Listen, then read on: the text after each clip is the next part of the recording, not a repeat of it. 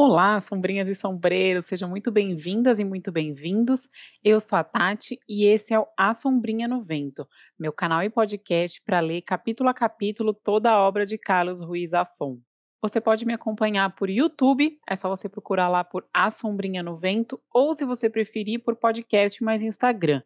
Procure aí na plataforma que você usa para ouvir podcast por A Sombrinha no Vento. E aí, para você ver as imagens, você me segue no Instagram em arroba A Sombrinha no Vento. Como sempre, lembrando que aqui é sem spoilers, beleza? A jornada é sem spoilers, tá? Você precisa ouvir os episódios ou assistir os episódios todos na ordem, eles são numerados. Então, se você está chegando agora, para, volta e vai lá para o começo desde o 1, beleza? Aí, se você for acompanhando tudo na ordem, você não vai ter spoiler nenhum. Vamos lá então para o nosso episódio 20. Hoje a gente vai ler o capítulo 19 de A Sombra do Vento. Esse é mais um capítulo de transição, de novo, o anterior já foi meio que um capítulo de transição, esse também. Então, basicamente, a história não evolui muito. O que acontece é que o Daniel vai visitar a Núria Monfort Lembra da Núria, gente? Ela é filha do Isaac. O Isaac é o bibliotecário lá do Cemitério dos Livros Esquecidos. Há muito tempo atrás, tanto na história quanto no, nos capítulos. Na história já faz uns anos, tá? O Daniel era bem mais novinho. Ele foi lá esconder o livro do estranho, lembra? Aquele cara que perseguia os livros do Zafon para queimar. Então ele foi lá no Cemitério dos Livros Esquecidos para esconder de novo A Sombra do Vento, aquele livro que ele tinha pegado lá quando ele tinha 10 anos. E aí ele começa a conversar com o Isaac, que é o bibliotecário, e pergunta mais sobre o Julian Carax, que é o autor do livro lá da Sombra do Vento. E aí o Isaac conta que a filha dele, a Núria Monfort, conhecia o Julian Carax porque ela trabalhava na editora que publicava os livros dele lá em Barcelona. Então ele anotou o endereço da Núria em um papel e deu para o Daniel, mas passou anos, o Daniel acabou nunca indo atrás da Núria e só agora que ele vai. Então ele está lá com o endereço dela anotado num papel e ele vai então até o apartamento dela. Só que o capítulo acaba bem quando a Núria abre a porta e convida ele para entrar. Então assim, não tem muita história, é basicamente um capítulo de transição mesmo. Esse vai ser um capítulo bem curtinho, então, porque realmente o capítulo é curto e não tem muita história, mas tem algumas referências, então vamos lá para nossa primeira. A primeira vai ser o Darwin e a Criança Morta, que aparece nesse trecho aqui. É o Dom Anacleto, né, que veio lá para contar das mazelas do, do Dom Federico, que foi preso tal e sofreu horrores lá na prisão. E aí ele fala assim: Eu lhe garanto que Darwin era um sonhador. Nada de evolução nem de criança morta. Para cada um que raciocina, tenho que lidar com nove orangotangos. Então ele está falando das pessoas, né, que não, não, pensam, que, que fazem um monte de bobagem, enfim, que estão aí mais animalescos que, que orangotangos. Então, é, eu fiquei um pouco, falei, nossa, o que, que será que tem a ver a criança morta com Darwin? Que criança morta é essa, né? Então eu joguei no Google, pai Google, para tentar achar alguma coisa. E assim, é, eu pensei que de repente fosse alguma imagem que o Darwin é, usava, alguma metáfora, mas assim, eu não achei nada sobre isso. O que eu achei foi sobre uma filha dele que morreu e que abalou muito ele. Ele teve vários filhos, acho que ele teve uns 10, só que três morreram. Tá, então sete sobreviveram até a idade adulta, mas três morreram. Naquela época era bem comum as crianças é, morrerem novinhas, assim tá? Não era anormal uma criança morrer. Só que ele era casado com a prima dele. Também tinha muito isso naquela época, né? Endogamia que chama. Então, você casa tudo meio assim entre, entre parentes. E, enfim, tem diversos motivos, enfim, cada cultura tem seus motivos. Eu não sei exatamente por que, que ele casou com a prima, mas eu sei que era um, um costume comum ali.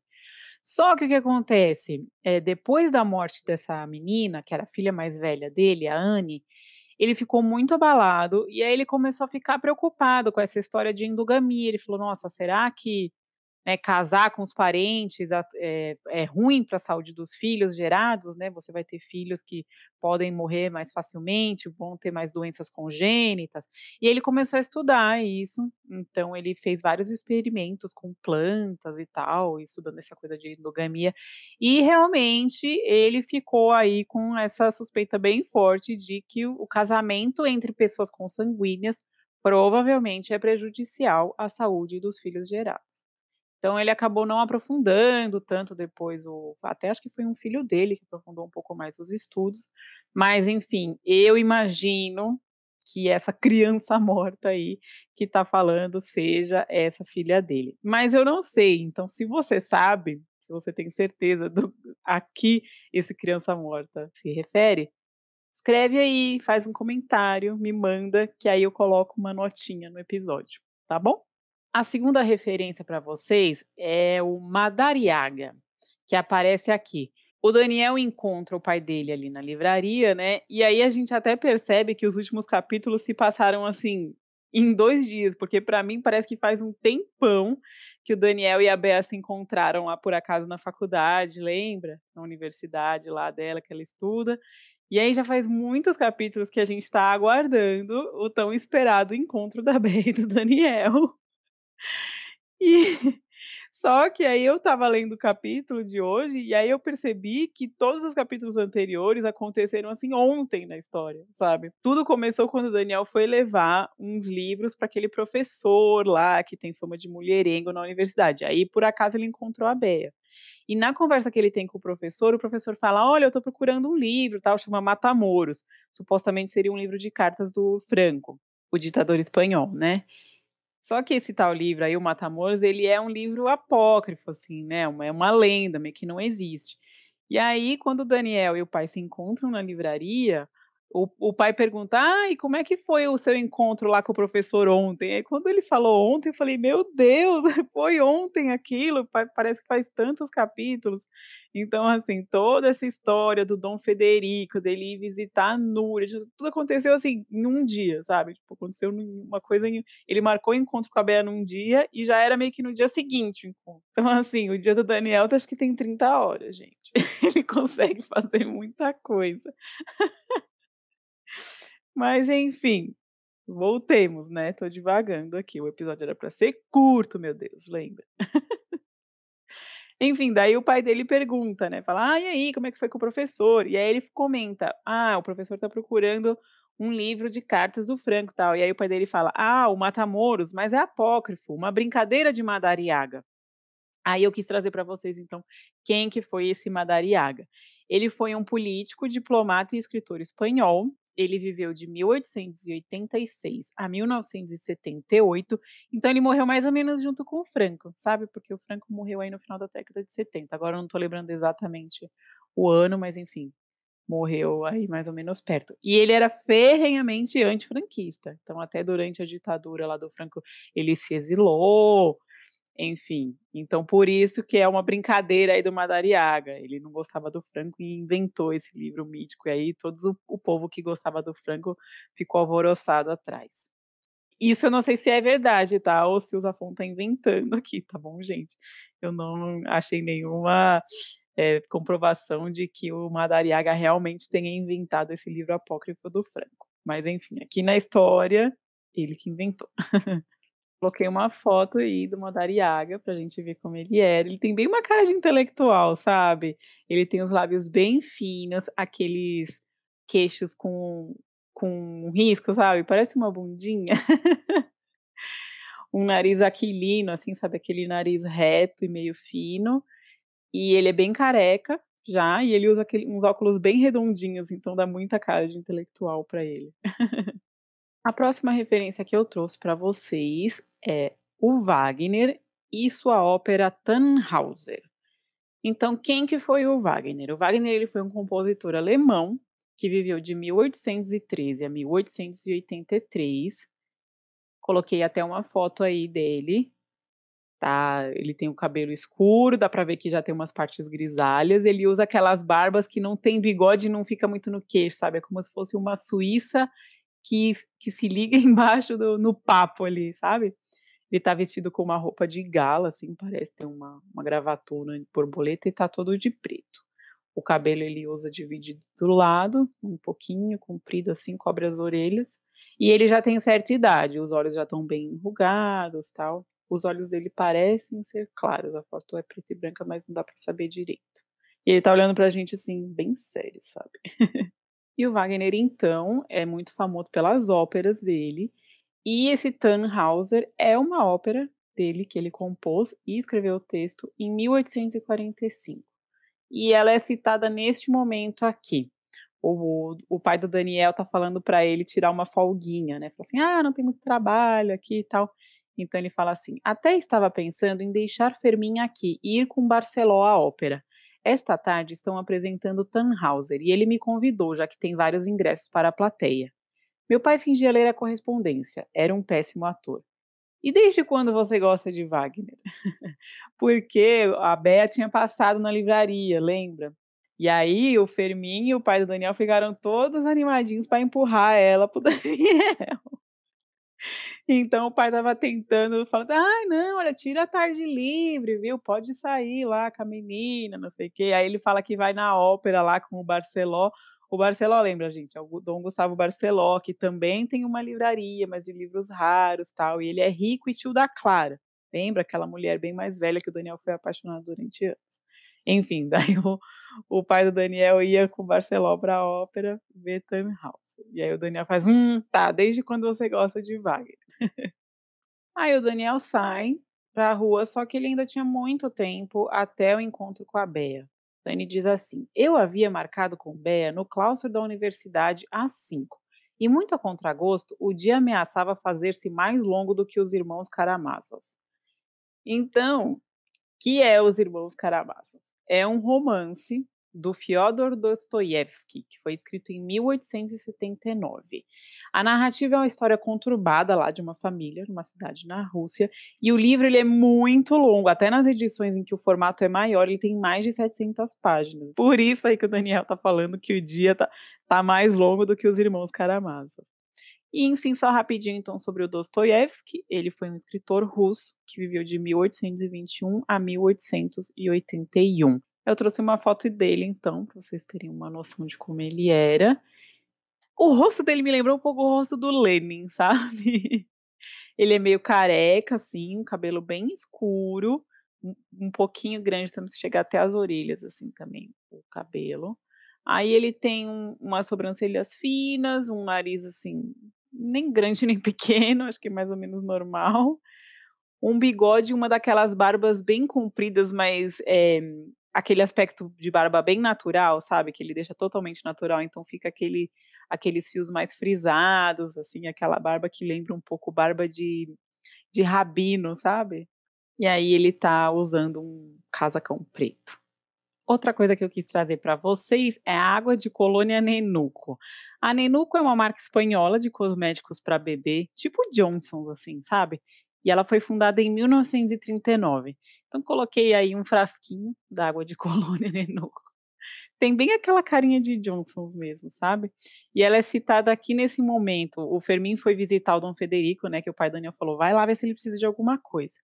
Daí ele voltou e então ele conta assim: havia remédios e ungüentos suficientes para abrir uma botica. Por isso me permiti levar algumas flores, um frasco de água de colônia Nenuco e três garrafas de suco de pêssego, que é o favorito de Dom Federico. Então tá aí, foram as coisinhas que o Fermin levou pro Dom Federico se sentir melhor. E aí, a última coisa que eu quis trazer para vocês verem é a Praça São Felipe Neri, que é onde a Núria mora, né? O prédio da Núria fica ali nessa Praça São Felipe Neri. Então, ela é uma praça dessas bem fechadinhas, mais ou menos no estilo da, de onde fica a igreja de Santa Ana, ali próximo de onde o Daniel e o pai dele moram, que eu mostrei lá no comecinho do podcast, aí no, nos primeiros vídeos que eu mostrei. Então é esse estilo de praça, bem legal, sabe? Que tem uma entrada meio menorzinha e aí é toda rodeada por prédios. Então é bem bonita, tem essa igreja aí de São Felipe Neri, tem aí uma estátua dele ali num nicho da igreja. E aí todos os outros prédios são, são assim de pedra, também uma pedra meio clara, parecida com a pedra da igreja. E no centro da pracinha tem uma fontezinha, assim, um mini chafariz, que é meio que uma da, né, uma daquelas fontes assim, não sei se ela funciona, mas parece uma fontezinha simples, e tem uma árvore também, então parece um lugar bem tranquilo assim. Só que quando você olha para as paredes da igreja ali perto do chão, você vê que tá tudo assim arrancado, parece que tomou um monte de tiro, tal, e foi exatamente isso, tá? Porque essa praça ela foi bombardeada durante a Guerra Civil então, essas marcas que a gente vê nas paredes da igreja são as marcas dos estilhaços das bombas, que estão até hoje. Tem até uma citação que depois eu vou retomar, que fala dessas marcas aí na, na parede, uma citação bem legal. E então a Praça São Felipe Neri é onde a Núria mora, e o Daniel fala um pouquinho sobre ela, diz assim: a Praça São Felipe Neri é uma trégua no labirinto de ruas que se intercalam no bairro gótico, escondida atrás das antigas muralhas romanas. Então a Núria mora ali perto do Daniel e do pai também, né? Que eles também moram ali no bairro Gótico, então ela mora ali na região também. Eu quis trazer para vocês também duas referências que eu não consegui encontrar, tá? Elas se mostraram bem enigmáticas. Quando o Daniel chega lá no prédio da Núria, ele sobe as escadas, né? E aí tem dois apartamentos, ele não sabe qual dos dois que é. Ele bate em um, tá vazio, e aí no outro ele ouve assim: de dentro do apartamento vinha o som do rádio a todo volume transmitindo o programa Momentos de Reflexão com o Padre Martim Causado. Então eu não conseguia achar se esse Padre Martim Causado é, foi real e nem se esse programa aí de rádio foi real. Então essa referência eu não consegui achar. E aí ele bate na porta desse apartamento, que está saindo esse som aí do rádio, e aí uma senhora atende, e aí o Daniel fala. Atrás dela, a voz aveludada do padre Martim Causado dedicava algumas palavras ao patrocinador do programa, os produtos de beleza Aurorim, preferidos pelos peregrinos do Santuário de Lourdes e verdadeiro milagre para pústulas e verrugas irreverentes. então eu também não achei esses produtos de beleza Aurorim. Eu não sei se eles são reais ou se eles não existem mais, enfim. Tá aí. E o Santuário de Lourdes eu já falei, tá bom, gente? Mil vezes, porque a Bernarda, que o Fermin tá saindo, lembra? Se apaixonou por ela, enfim, tá saindo com ela ela é muito devota de Nossa Senhora de Lourdes, então eu já trouxe umas duas vezes aí referência de Lourdes. Vamos então para nossas citações favoritas, como o capítulo é curtinho, também só tenho duas hoje, e as duas são sobre a maneira de escrever do Zafon, assim, a forma poética que ele escreve. Então a primeira é uma descrição da luz, e diz assim: um sol forte arrancava ecos de cobre do horizonte de telhados e campanários do bairro gótico. Mas quando o Daniel sai para a rua, e ele observa ali redondezas. Então eu gosto muito quando ele faz essas essas descrições, ele é sempre muito poético. Arrancava ecos de cobre, então eu gostei desse ecos de cobre. e depois, quando o Daniel chega lá na Praça São Felipe Neri, onde a Núria mora, tem várias crianças brincando, né? Então, sobre a brincadeira das crianças, ele diz assim: Os buracos das balas de metralhadora dos dias de guerra salpicam as paredes das igrejas. Naquela manhã, um grupo de crianças brincava de soldadinho, indiferente à memória das pedras. Então eu gostei muito, vocês já viram como é que como é que é a parede da igreja ali, realmente toda salpicada ali de, de tiro, de estilhaço de bomba. E aí as crianças brincavam ali indiferentes, né? As crianças talvez nem soubessem por que, que aquilo estava ali, por que, que aquilo estava acontecendo, mas as pedras têm memória, né? E está marcada nelas, literalmente. Eu achei bem poética essa parte e gostei muito. Acho uma citação digna da gente encerrar o nosso episódio.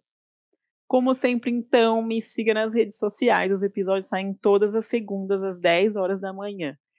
Se inscreve lá no canal de YouTube, A Sombrinha no Vento, dá like nos vídeos, compartilha com seus amigos, comenta, sem dar spoiler para ninguém. Procura aí na sua plataforma favorita de podcasts por A Sombrinha no Vento, segue, dá cinco estrelinhas, faz uma resenha, o que dá para fazer. Me segue no Instagram também, em arroba Sombrinha no Vento. E se você tem Twitter, me segue lá também, arroba Sombrinha Vento. Beijo para todo mundo, pessoal. Até semana que vem.